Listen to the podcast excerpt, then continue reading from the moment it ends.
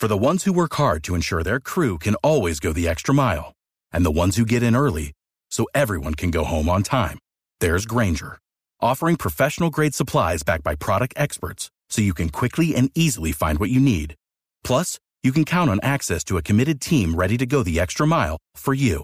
Call, clickgranger.com, or just stop by. Granger, for the ones who get it done.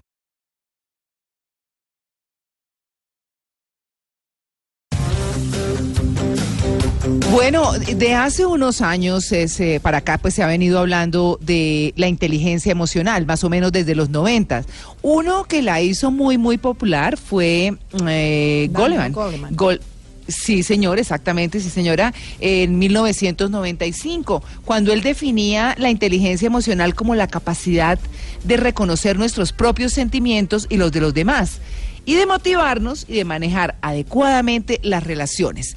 De esto se dice que es una teoría, de esto se dice que es un concepto, que eso es hipotético, pero de todas maneras y en todo caso muy supremamente, muy, muy, muy útil.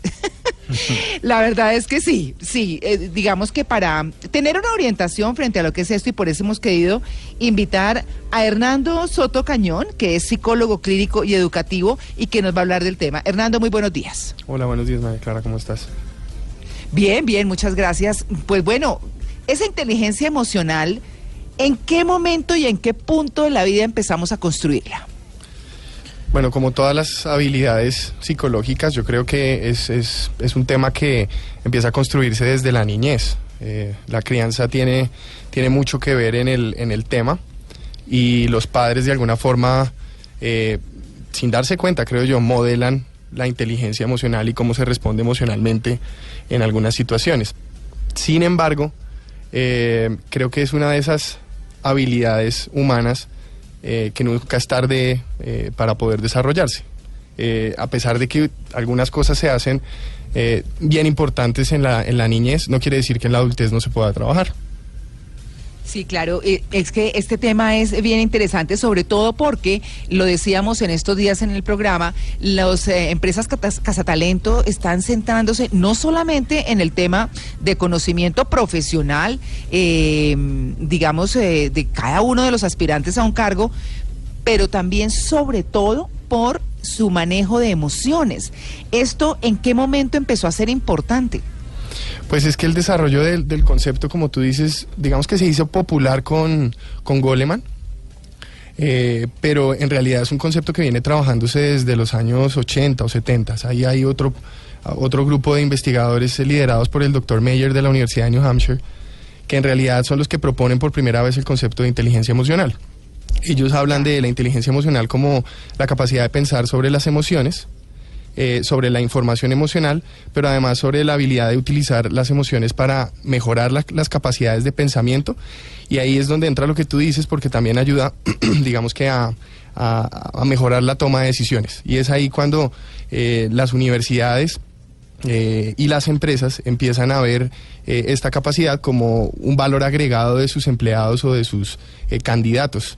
Y eh, ahí es cuando también creo que lo, ligo con lo que acabas de decir, y es que eh, no es solamente un tema de, digamos, de, de, valor adicional, sino que empieza a, la investigación a reforzar la posibilidad de pensar eh, que la inteligencia emocional puede ser inclusive una característica esencial en algunos puestos de trabajo, sobre todo donde hay liderazgo de por medio. María Clara, a mí, a mí me gustaría preguntar eh, ¿cuáles son esas habilidades que hacen y que nos dejan ver que una persona es emocionalmente, o sea, que tiene una gran inteligencia emocional?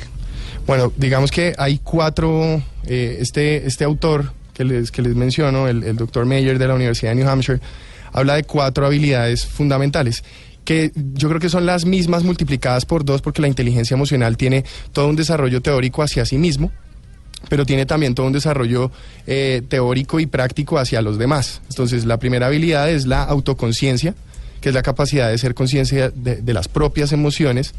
Eh, y, eh, digamos, en un ejemplo simple, cuando usted siente rabia, puede tener la capacidad de detectarla, de reflexionarla, por ejemplo, mientras que su jefe le hace un gran regaño.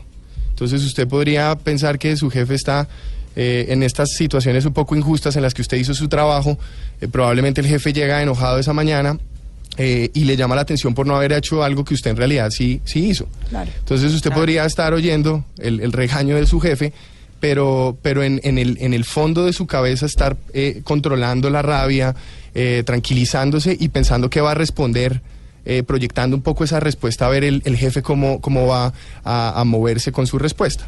Eh, la segunda sería el autocontrol, que es la capacidad para controlar, dosificar o canalizar la expresión de alguna emoción. A veces eh, no es posible contenerlas, pero sí las podemos canalizar o podemos encontrar la mejor forma de expresarlas. Entonces hablamos de autocontrol. En el ejemplo del jefe, eh, a pesar de la injusticia, puede que usted deje terminar a ese jefe el regaño y busque las mejores palabras después para poder, perdón, hacer su punto o, o poder contradecirlo si es que hay que contradecirlo. Claro. Ese- esa espera es importante. Después viene la conciencia emocional sobre las relaciones sociales. Entonces no es solamente importante reconocer las propias emociones, sino poder reconocer las de los demás. Ahí es donde viene ese término un poco trillado de la empatía. Entonces, Claro. la, empatía es Ah. justamente eso, poder, Sí, sí, eh, no, más que ponerse en, el, en los zapatos del otro, es poder reconocer las emociones en el otro que a veces no son fáciles de reconocer. O sea, no es, la gente no solamente se pone brava cuando dice que está brava, uno puede reconocer señales no verbales, eh, movimientos corporales que usted puede asociar con las emociones. Las personas altamente inteligentes logran hacer eso. Esos pequeños detalles Claro. de mi jefe llegó con el, con el bolso en la mano y no cruzado.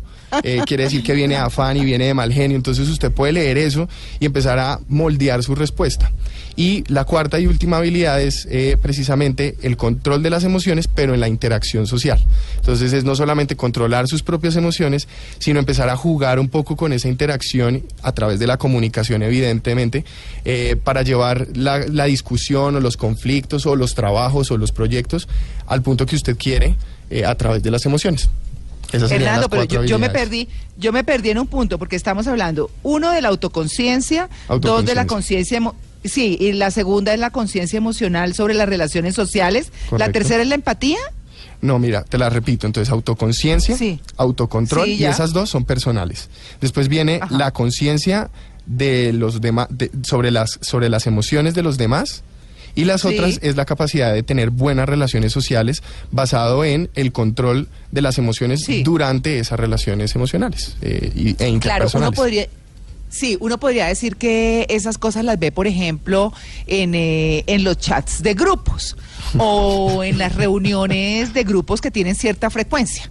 Entonces, por ejemplo, eh, alguien, alguien dijo alguna cosa chévere, pero a alguno de los integrantes le pareció mal y se despachó, por decir algo. Correcto, Y si sí. uno, ¿qué le pasará? ¿Será que no? Que le entendió mal. No, quedémonos, unos se quedan callados, otros no tanto. Bueno, eso se vuelve una cosa un poco difícil y compleja hasta que de pronto eh, se entiende que la persona que contestó mal está pasando un mal momento o, o bueno, eh, se equivocó en su planteamiento o en su respuesta, lo que sea. Entonces es donde uno empieza a mirar cada quien cómo reacciona y cuándo vale la pena reaccionar. Ahí, ese es uno de los grandes eh, retos que hay de pertenecer a grupos, por ejemplo, como los de WhatsApp, ¿o no?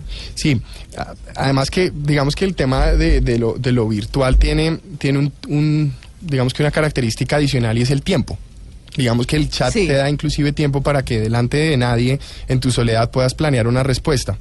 Eh, y- Sí. y, inclusive así uno ve que algunas personas cometen unos errores que, pues que uno dice, ve, pero si no tenías a nadie enfrente, si Claro. pudiste haber reflexionado mejor lo que ibas a escribir, inclusive pudiste mostrárselo a alguien, oye, eh, ¿será que esto cae bien dentro de este marco de referencia o no? Eh, Y a veces uno escribe por el interno, oiga pilas, no le eh, responda exacto, así. Exacto, ese tipo Sí. de, de corregulación se permite en lo virtual, pero, pero yo pienso que el reto fundamental es de pronto en esos otros escenarios donde lo virtual pues no está y las respuestas no verbales son evidentes. Exacto. Yo, yo me enojo y se me enoja. Claro. Y es que mire Y que para cerrar ese- a eso que Eh, pena perdóneme un segundo, Simón. Ah. No, no, un segundo, un segundo para cerrar este tema que era justo lo que iba a decir, este punto de las cosas. Es que las cosas escritas son muy complejas. Yo le quiero preguntar, en términos de inteligencia emocional, cuando la gente escribe, ¿el que recibe el mensaje interpreta de acuerdo con su realidad? O, o, digamos que eso lo puede llevar a la mala interpretación. Claro, además eh, creo que le añadiría lo que dijiste eh, a su realidad emocional, o sea, la persona responde eh, dependiendo de, de la realidad emocional en la que se encuentra.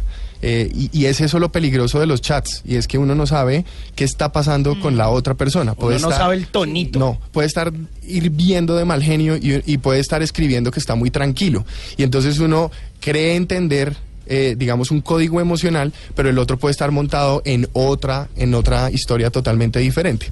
Entonces sí creo que, No, que, que es claro. muy importante el, digamos, el, el tema de, de, de mirar eh, primero cómo escribo, eso es muy importante porque si hay palabras, a eso se le llama como asertividad. La asertividad es una mezcla entre el tacto, eh, pero también la transparencia, porque si no sería deshonestidad. Yo puedo estar diciendo cualquier cosa para que el otro no se, no se enoje, pero, pero finalmente si no soy transparente, pues no soy asertivo. Entonces esa O la termina sacando más la piedra. por ejemplo. No, pero cálmese, cálmese.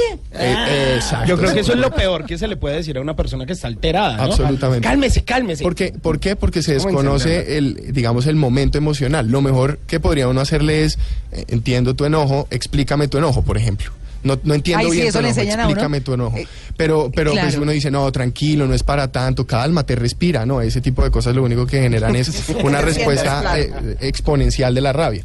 Entonces, volviendo al tema, es, es, es cómo, lo, cómo lo escribo, es muy importante, pero también cómo, y ese es un ejercicio un poco hipotético, ¿no? Uno juega todo el tiempo a, bueno, y si yo escribo esto, ¿cómo van a reaccionar? Y si mejor lo escribo así, ¿cómo van a reaccionar? Esa podría ser, de hecho, un gran ejemplo de inteligencia emocional.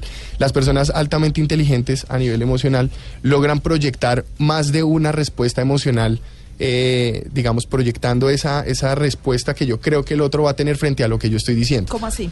Entonces, suponte yo tengo que eh, decirle a, a- a un subordinado que no puede llegar más tarde porque le voy a tener que poner un memorando, por Sí. ejemplo. Entonces yo puedo empezar a jugar. Vamos a, a Simón de ejemplo. Sí, a Simón. Sí, claro. Entonces, Suelto. eh, a- así, casual. Sí, casual. claro. O a María Lourdes. No, María Lourdes.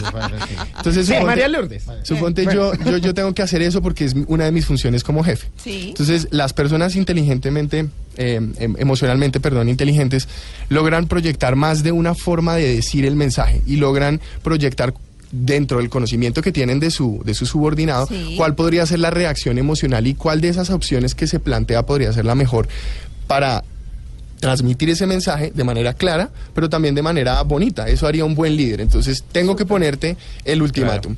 Bueno, en mi cabeza, mientras que voy en el carro, voy diciendo, bueno, ¿cómo abordo a Simón? ¿Cómo abordo, cómo le digo a Simón que la próxima vez que llegue tarde me toca ponerle un memorando? Entonces ahí entraría yo a pensar qué tipo de respuestas emocionales normalmente tiene Simón, eh, cómo, por qué razones Simón llega tarde y encontraría, digamos, una forma demasiado mm, eh, acomodada a mi conocimiento sobre Simón de decirle eso que le tengo que decir. El jefe que hace, el jefe que no tiene inteligencia emocional, simplemente tiene una sola forma de decir esas cosas. Y entonces tiene inclusive a- algunos, yo me he dado cuenta que algunos tienen un template para llamar la atención. Entonces tienen una plantillita de correo electrónico donde solo cambian el nombre y te llaman la atención. Eso es absolutamente, digamos, en contra Oh, horrible, de, de- horrible. de- de- de lo que consideramos inteligencia emocional. Hay que tratar de encontrar la forma única de decirle a las personas lo que yo les tengo que decir, en este caso del ejemplo, pues eh, como líder y como, pues, como Claro. encargado de llamar la atención. Es que por eso es que se dice que cuando eh, uno empieza a educar a los hijos, pues hay que reconocerles sus sentimientos primero. Y eso no solamente es con los niños, eso es con todo el mundo. Porque si la persona está enojada, está enojada por algo, así no tenga la razón, así no tenga, eh, digamos, sentido que esté enojada porque no se trata de lo que entendió mal. Pero sí hay que reconocer los sentimientos y eso es más que humano. Así que, pues bueno, el tema está buenísimo. Vamos a seguir hablando de inteligencia emocional y los dejo con esta frase antes de irnos para el break de Goleman también que me encanta, que dice, no permitas que el ruido de las opiniones ajenas silencie tu voz interior. Y lo que es más importante, ten el coraje de hacer lo que te dicten tu corazón y tu intuición. De algún modo, ya sabes aquello en lo que realmente quieres convertirte. Así que bueno, cuando le dicen a uno ciertas cosas, pues cómo reacciona, de eso estamos hablando. Ya regresamos, estamos en Blue Jeans de Blue Radio.